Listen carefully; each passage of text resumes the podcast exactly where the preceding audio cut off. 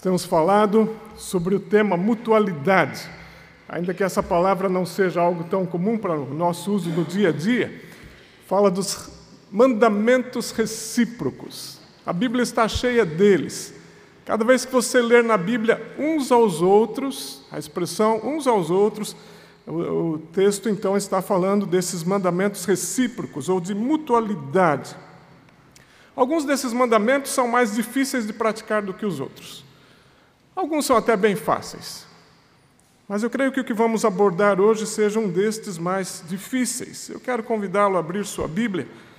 Em 1 Pedro capítulo 4, versículo 10, apenas como ponto de partida, e depois também Gálatas 5,13. 1 Pedro 4, versículo 10.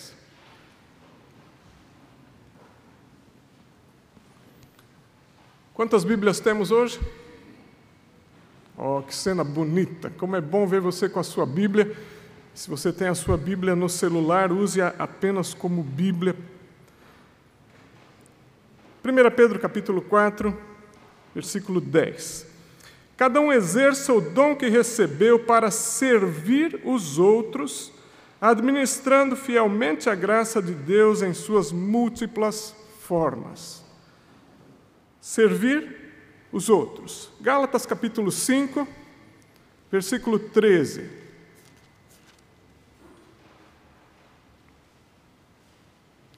Nesta conhecida como a carta da liberdade, Paulo vai dizer neste versículo 13, Gálatas 5:13. Irmãos, vocês foram chamados para a liberdade, mas não usem a liberdade para dar ocasião à vontade da carne. Ao contrário, Sirvam uns aos outros mediante o amor. Sirvam uns aos outros mediante o amor. Vamos acertar os problemas técnicos aqui.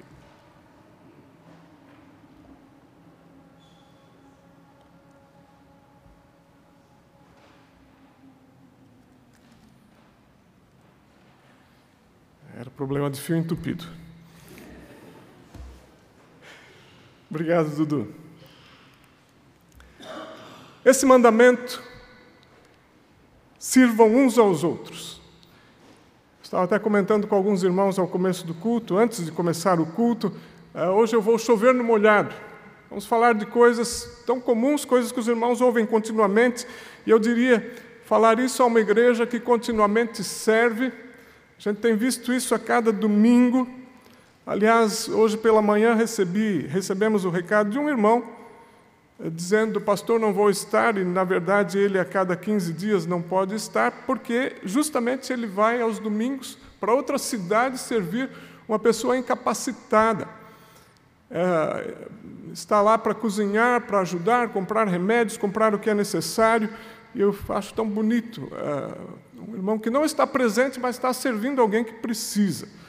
Nós vivemos em um mundo competitivo, onde os homens estão correndo atrás de dinheiro, de fama, de poder, riqueza, conforto, e a ideia de servir causa resistência e até repulsa. Servir? Mas a igreja é chamada a servir. Nós temos muitos versículos, e para dizer a verdade, a Bíblia toda gira em torno disso o serviço dos santos em função de uma causa. Essa causa é a causa do Senhor, a causa de uns pelos outros também, no serviço do Senhor, na obra do Senhor. A Bíblia usa muitas vezes a figura do corpo para falar da igreja. E como no corpo físico, também no corpo de Cristo. Nenhum membro é independente, nenhum membro é autossuficiente. Cada um é chamado a servir os outros. Eu gostaria de traçar aqui algumas observações quando a questão é servir. A primeira delas, uma ideia generalizada. No mundo aí fora, quando se fala em servir, a primeira ideia que vem à mente é que quem serve é inferior. Eu servir? Isso é algo para os inferiores. Eu estou por cima. Dentro da mesma linha, servir é função dos mais simples. Aliás, isso era típico no tempo de Jesus, então, quando a, a Escritura é, é colocada para nós, é bom conhecermos o contexto na qual foi escrita. Pessoas que eh, serviam realmente eram tidos como inferiores, eram os mais simples, principalmente aqueles que lavavam os pés numa casa. O escravo mais simples fazia isso, lavando os pés dos seus senhores ou dos visitantes. Dentro da mesma ideia, servir é rebaixar-se, é ocasião para deixar que outros se aproveitem. E a pergunta para muitos: servir, o que eu ganho com isso?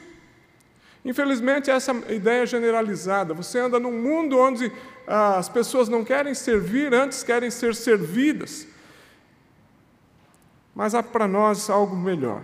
Há uma ordem para nós, e ah, já lemos Gálatas 5,13. Se você tem aberto aí, note que é uma ordem. Ao contrário, sirvam, ao contrário de dar ocasião à carne, sirvam uns aos outros mediante o amor. No Evangelho de Marcos, Jesus dá um bom exemplo. Marcos capítulo 10. Abra comigo.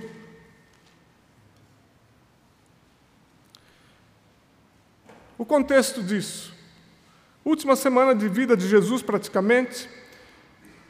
E depois de estar andando com os discípulos, eh, o Evangelho de Marcos é facilmente dividido em duas partes. A primeira parte, Jesus ensinando quem era ele.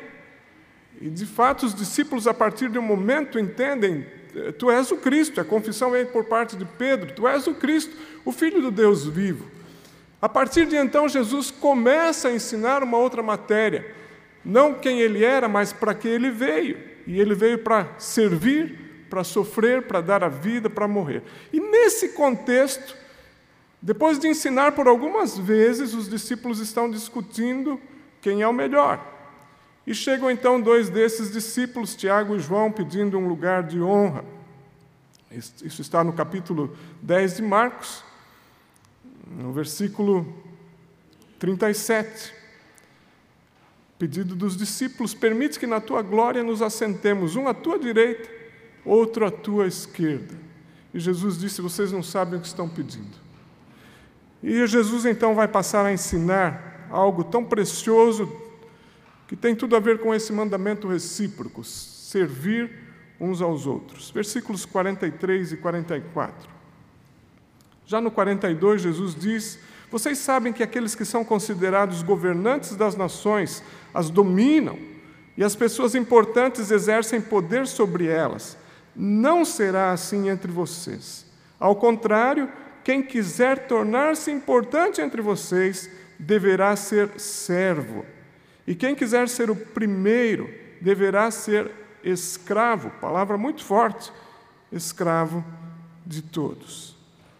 Uma ordem para todos nós. Discípulos ouvindo ali aos pés de Jesus, ainda que eles estivessem disputando o melhor lugar, e na cabeça deles estava a ideia de um reino terreno, Jesus tomando o poder dos romanos e agora podendo se instalar como rei, e eles então gostariam de ser os primeiros ministros ali à sua volta.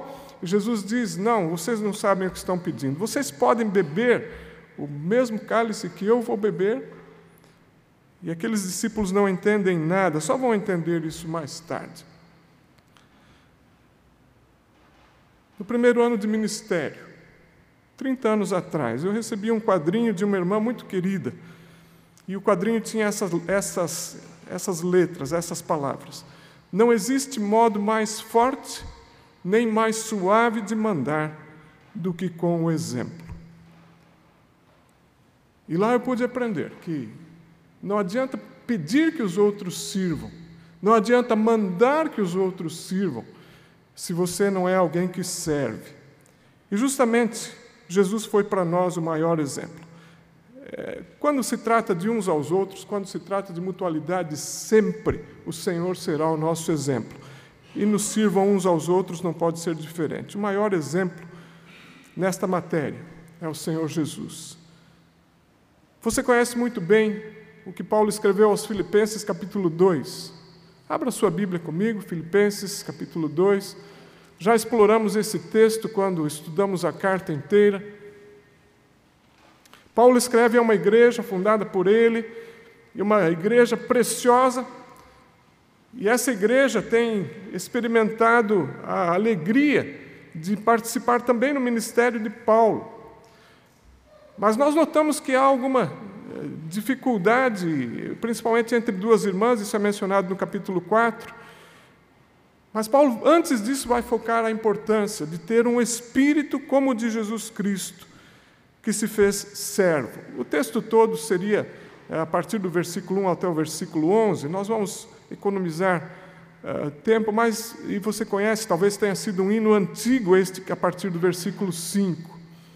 Seja a atitude de vocês a mesma de Cristo Jesus, que, embora sendo Deus, não considerou que o ser igual a Deus era algo a que devia apegar-se, mas esvaziou-se a si mesmo, vindo a ser servo.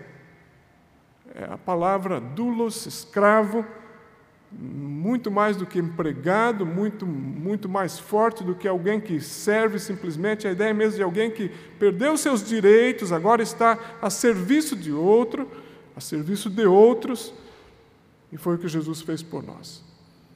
Esvaziou-se a si mesmo, vindo a ser servo, tornando-se semelhante aos homens, cheio de glória, cercado de anjos, cercado de poder dono do poder, dono do universo, por ele mesmo criado, agora desce ao mundo dos humanos e se coloca como servo dos servos. Que grande exemplo. Versículo 8 continua sendo encontrado em forma humana, limitado, Deus limitado à forma humana, humilhou-se a si mesmo e foi obediente até a morte e morte de cruz. Você pode imaginar o dono do universo colocando-se como servo dos homens? Eu fico pensando diante do Senhor Jesus, a quem chamamos de Senhor, de Salvador, é o nosso Mestre. Mas quantas vezes queremos ser servidos, isso não combina nem um pouquinho com o exemplo que ele deu. A vida que vivemos muitas vezes é de querer estar por cima, querer ser servido enquanto o Senhor Jesus agiu de maneira tão diferente. No último dia de vida, na verdade, na noite anterior à sua crucificação, ele reúne os discípulos, celebra a ceia com eles, celebra a Páscoa e ali institui a ceia. E nós lemos então em João capítulo 13, o versículo 14. É uma cena incrível, a partir do versículo 12, nós lemos quando terminou de lavar-lhes os pés. Como poderia o Filho de Deus, no meio de homens briguentos, competindo entre si, Jesus toma uma bacia e começa a lavar os pés de um por um. Ele está dando um ensinamento muito mais forte. O que está sujo não são os pés, é o coração. Eles estão brigando por posições aqui. E o versículo 12 diz: Quando terminou de lavar-lhes os pés, Jesus tornou a vestir sua capa e voltou ao seu lugar. Então lhes perguntou: Vocês entendem o que eu lhes fiz? Vocês me chamam Mestre e Senhor, e com razão, pois eu o sou. Pois bem, se eu, sendo Senhor e Mestre de vocês, lavei-lhes os pés, vocês também devem lavar os pés uns dos outros. Eu lhes dei o exemplo para que vocês façam como lhes fiz. Digo-lhes verdadeiramente que nenhum escravo é maior do que o seu senhor, como também nenhum mensageiro é maior do que aquele que o enviou. Agora que vocês sabem essas coisas, felizes serão se as praticarem. Quantas coisas nós sabemos pelo exemplo de Jesus, mas com poucas praticamos. Jesus então toma aquela bacia, cinge-se com uma toalha, lava os pés de um por um, é questionado por Pedro e ainda assim Jesus responde, lava os pés de cada um deles, até de Judas ali no meio, Judas que o trairia, Pedro que o negaria. E quando ele diz, dê-lhes o exemplo para que vocês façam o mesmo, ele não está simplesmente falando de um lavar os pés dos outros, ele está falando sim de um coração disposto a servir. Um coração que serve, um coração humilde, um coração que vê o outro. O texto de Marcos 10, 45, acabamos de ler até o 44, volte para esse texto.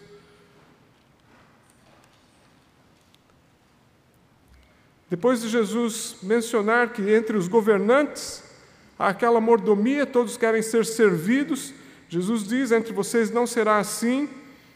E no versículo 45 ele fala de si mesmo: Pois nem mesmo o filho do homem veio para ser servido, mas para servir e dar a sua vida em resgate por muitos. Para que veio o filho do homem, todos nós sabemos. Ainda que fosse rei, não treinou ninguém, nenhum dos seus discípulos, para ser rei no seu lugar. Ainda que fosse senhor de tudo, não treinou nenhum deles para ser senhor, administrador. Ele veio como servo dos servos e treinou seus discípulos para serem também servos uns dos outros. A ideia generalizada é que se eu for servo, eu sou inferior. Mas há uma ordem dada para nós sirvam uns aos outros. E temos um exemplo que é Jesus. A pergunta então, como servir? Como que eu posso servir? Eu creio que seja tão fácil responder isso. Talvez seja difícil ver situações à nossa volta quando podemos servir. Mas são tantas o tempo todo. Eu gostaria de sugerir então algumas maneiras de servir. Em primeiro lugar, servir com os dons. O texto que já lemos, volte para ele, 1 Pedro capítulo 4. 1 Pedro capítulo 4, versículo 10.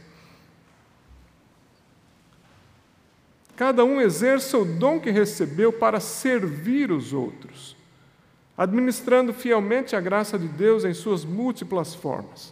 E agora ele vai descrever alguns dons, ou duas classes de dons. Se alguém fala, Faça-o como quem transmite a palavra de Deus. É uma maneira de servir. Aqueles que ensinam, aqueles que aconselham, aqueles que pregam, também estão servindo. A segunda classe, se alguém serve, aqui a ideia mais prática até de serviço, ministério, faça-o com a força de Deus, ou com a força que Deus provê, de forma que em todas as coisas Deus seja glorificado mediante Jesus Cristo a quem sejam a glória e o poder para todos sempre. Amém. Note que o final do exercício desse dom é a glória de Deus, a fim de que Deus seja glorificado mediante Jesus Cristo. Quando servimos com os dons, Deus está sendo glorificado. Querido irmão, talvez você não entenda muito bem sobre os dons e que dom você tem. Mas a, a Bíblia é muito clara em dizer que quando nos convertemos, todos nós, cada um de nós recebeu pelo menos um dom. O que é um dom?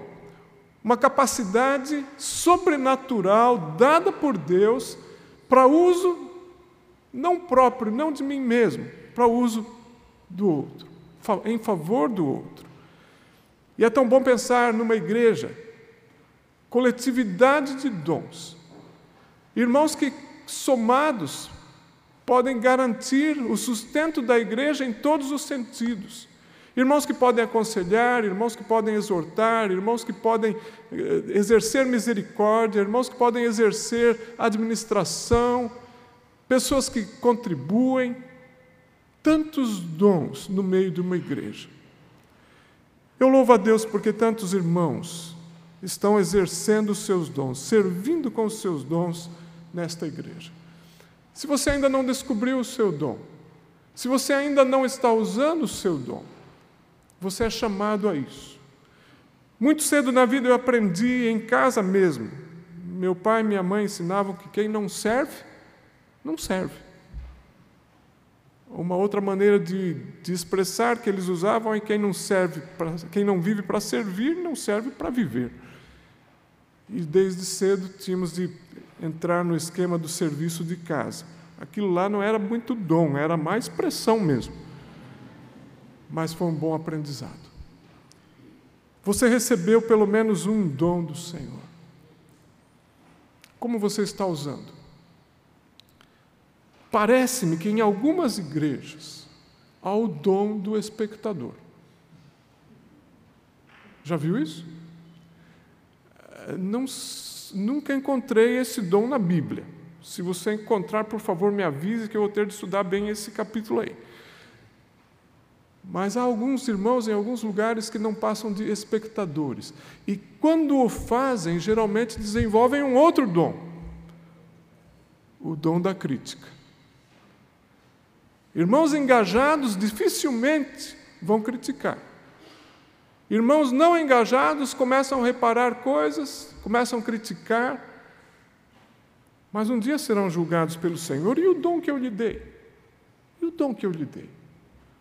Ah, Senhor, eu acho que era o dom da crítica, eu acho que era o dom do de poder só ser espectador. Não existem esses dons, queridos irmãos. Todos nós somos chamados a aplicar os dons no corpo de Cristo. E você certamente os tem. Não fique parado. Não fique na, na, no banco como espectador. Você é chamado para algo muito maior.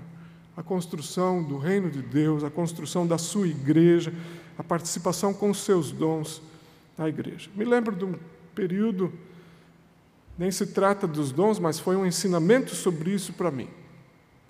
Desde pequeno gostei de desenhar, longe da habilidade do Brown, mas eu gostava de fazer os meus rabiscos. E um dia minha irmã chegou com ah, um trabalho de escola para fazer e com desenhos pequenininhos, miniaturas, pedindo que eu fizesse a partir daquilo lá desenhos grandes. Eu falei não, não, não vou fazer, não, não tenho tempo moleque querendo jogar bola ou correr atrás de papagaio. É, e ficamos ali discutindo até a hora que meu pai entrou na jogada. E ele disse o seguinte: tá bom, Deus deu essa habilidade para você, então eu vou pagar alguém para fazer isso. Aliás, eu vou achar alguém para fazer isso e você paga, tá bom assim? Pô, eu não tinha nem como pagar. O esquema em casa não era nem mesada, era cadeirada praticamente de tão pequeno que era. E eu então me sentei ali para desenhar do jeito que dava. Uma grande lição. Nem estávamos falando de dons, eram habilidades. Depois, conhecendo melhor o Senhor, pude entender que os dons que Deus me deu, os dons que Deus dá a você, não são para nosso uso próprio, não são para nosso uso fruto. Pense no corpo. Uma mão que fica socializando, aliás, ela não pode fazer isso sozinha, poderia ser uma com a outra. Não dá. As mãos servem o corpo, os olhos servem o corpo, enfim, todos os membros servem o corpo. Que parte do corpo você é? Como você está servindo o Senhor e a igreja do Senhor com seus dons, talentos, habilidades? Somos chamados a servir e o Parte do como servir é use os seus dons. Não os enterre, use para a glória do Senhor. Mas há uma segunda maneira. Sirva os outros com qualquer outro recurso. Mateus capítulo 10, versículo 42. Mateus 10, 42. Palavras do Senhor Jesus. Se alguém der, mesmo que seja apenas um copo de água fria a um destes pequeninos, porque ele é meu discípulo, eu lhes asseguro que não perderá a sua recompensa. Até um copo de água é também uma maneira de servir os outros. Fico tão feliz de ver uma igreja que percebe necessidades e corre atrás eu quero dar o testemunho como pastor, como eu tenho sido servido, muito bem servido nessa igreja. Bom receber um casal, uma família, para nos ajudar no ministério pastoral. Sei que também serão bem servidos. Da nossa parte também queremos servir. E que seja um copo de água fria. É uma maneira de servir. Jó, aquele patriarca do Antigo Testamento, no meio da sua luta, argumentando com amigos que não entendem a dor que ele está vivendo, no meio dos seus argumentos ele fala algo interessante. Jó capítulo 29, versículos 15 e 16. Enquanto estava sendo acusado de ter negado ajuda, de ter tentado se aproveitar dos outros, Jó responde: Eu era os olhos do cego e os pés do aleijado. Eu era o pai dos necessitados e me interessava pela defesa dos desconhecidos. Quantas necessidades à nossa volta, quantas necessidades no meio do povo de Deus, quantas oportunidades para servir. Até um copo d'água, mas você pode ser olhos para um cego, pés para o aleijado, pai de necessitados, enfim, tantas áreas em que pode servir. Como servir? Muitas vezes pensamos em aparecer. Viu como eu estou fazendo? Viu como eu sou alguém que serve? O contexto em que foi escrito Efésios 6 é de escravidão, e Paulo escreve ah, o contexto da família, maridos, esposas, pais, filhos, mas também vai falar para patrões e escravos. Efésios capítulo 6, versículos 6 e 7. Já no versículo 5 ele diz: Escravos, obedeçam a seus senhores terrenos com respeito e temor, com sinceridade de coração, como a Cristo. Obedeçam-lhes, não apenas para agradá-los quando eles os observam, não só quando estão sendo vistos, não só quando as pessoas poderão dar um relatório do que você faz, mas como escravos de Cristo, fazendo de coração a vontade de Deus. Sirvam aos seus senhores de boa vontade, como servindo ao Senhor e não aos homens. E ele continua dizendo: porque vocês sabem que o Senhor, este que vê tudo, vê o coração, vê as intenções, ele recompensará a cada um pelo bem que praticar, seja escravo, seja livre. Nossa intenção ao servir nunca deve ser aparecer.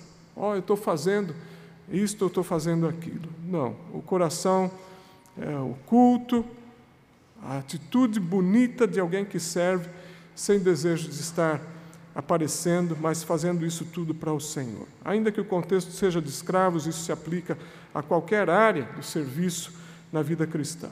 Finalmente, servir com amor. O texto que já lemos em Gálatas, capítulo 5, destaca isso. Gálatas 5,13, irmãos, vocês foram chamados para a liberdade, mas não usem a liberdade para dar ocasião à vontade da carne. Ao contrário, sirvam uns aos outros mediante o amor. E o amor deve ser. Muito obrigado. Muito. Dom do serviço. Muito obrigado, Cecília. Igreja preciosa, irmãos preciosos. Sirvam uns aos outros mediante o amor. O combustível é o amor, o que nos motiva é o amor. E Paulo continua dizendo que toda a lei se resume num só mandamento: ame o seu próximo como a si mesmo. E quem ama, serve, faz isso de boa vontade.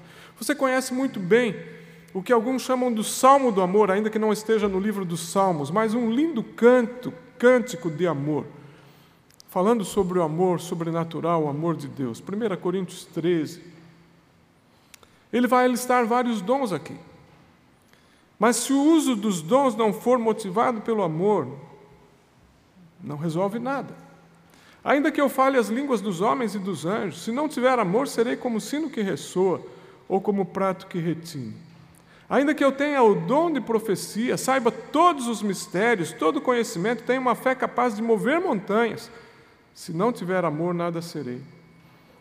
Ainda que eu dê aos pobres, servindo os pobres, ainda que eu dê a eles tudo o que possuo e até entregue o meu corpo para ser queimado. Se não tiver amor, se a motivação não for essa, nada disso me valerá. Eu fico pensando no amor como causa ou como efeito. Eu diria que são os dois. Lembra-se de Pedro, no encontro com Jesus, registrado em João capítulo 21? Aquela pesca maravilhosa, Pedro está desistindo da vida de pescador de homens. Ele tinha negado Jesus e aquilo está tão pesado no seu coração. E ele propõe então aos seus colegas uma pescaria. Vamos, pescar, não está dando mais.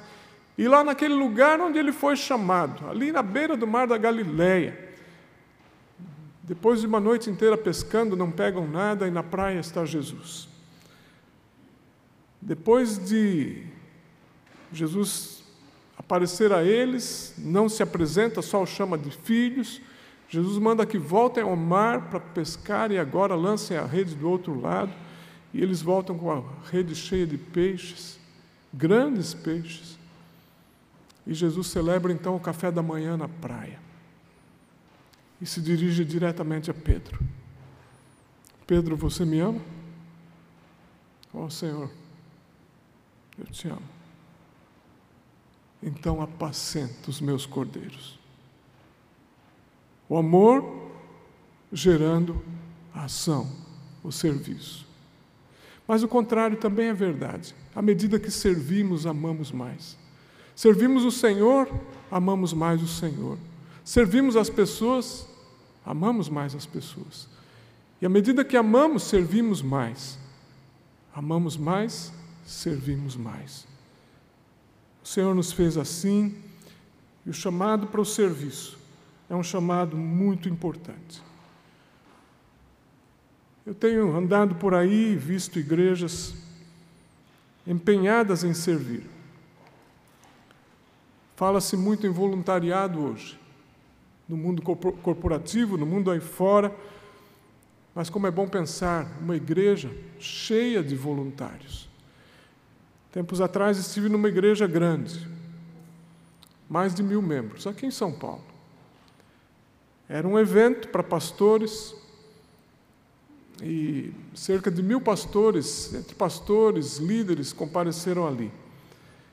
E o pastor da igreja foi chamado a falar um pouquinho, ele não tomou para si essa responsabilidade, mas o, a pessoa queria conduzir o evento, disse: Queremos ver o, pastor falando a respeito de tanta gente servindo nessa igreja.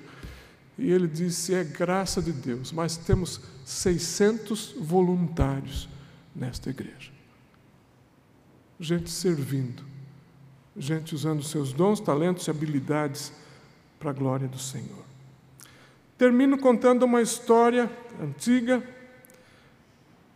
que vem dos irmãos morávios ou moravianos, como são conhecidos.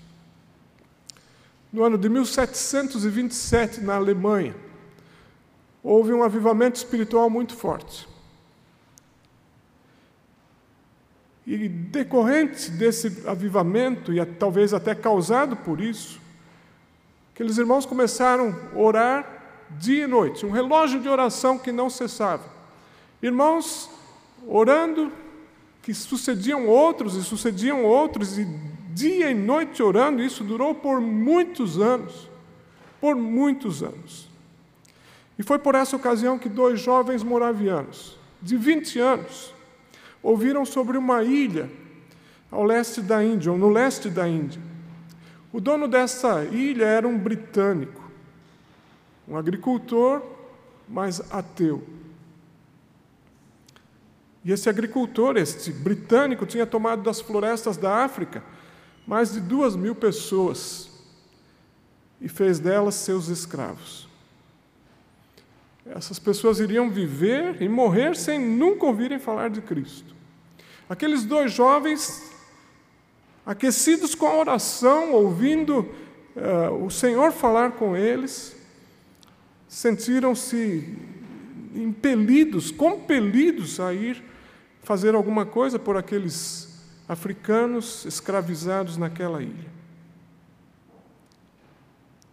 E esses jovens então fizeram contato com o dono da ilha e perguntaram se poderiam ir para lá como missionários. E a resposta do dono, um ateu, foi imediata: nenhum pregador, nenhum clérigo chegará a essa ilha para falar sobre essa coisa sem sentido. Ninguém. Pregador aqui, nem pensar. E aqueles dois jovens de 20 anos voltaram a orar e fizeram uma nova proposta ao dono da ilha.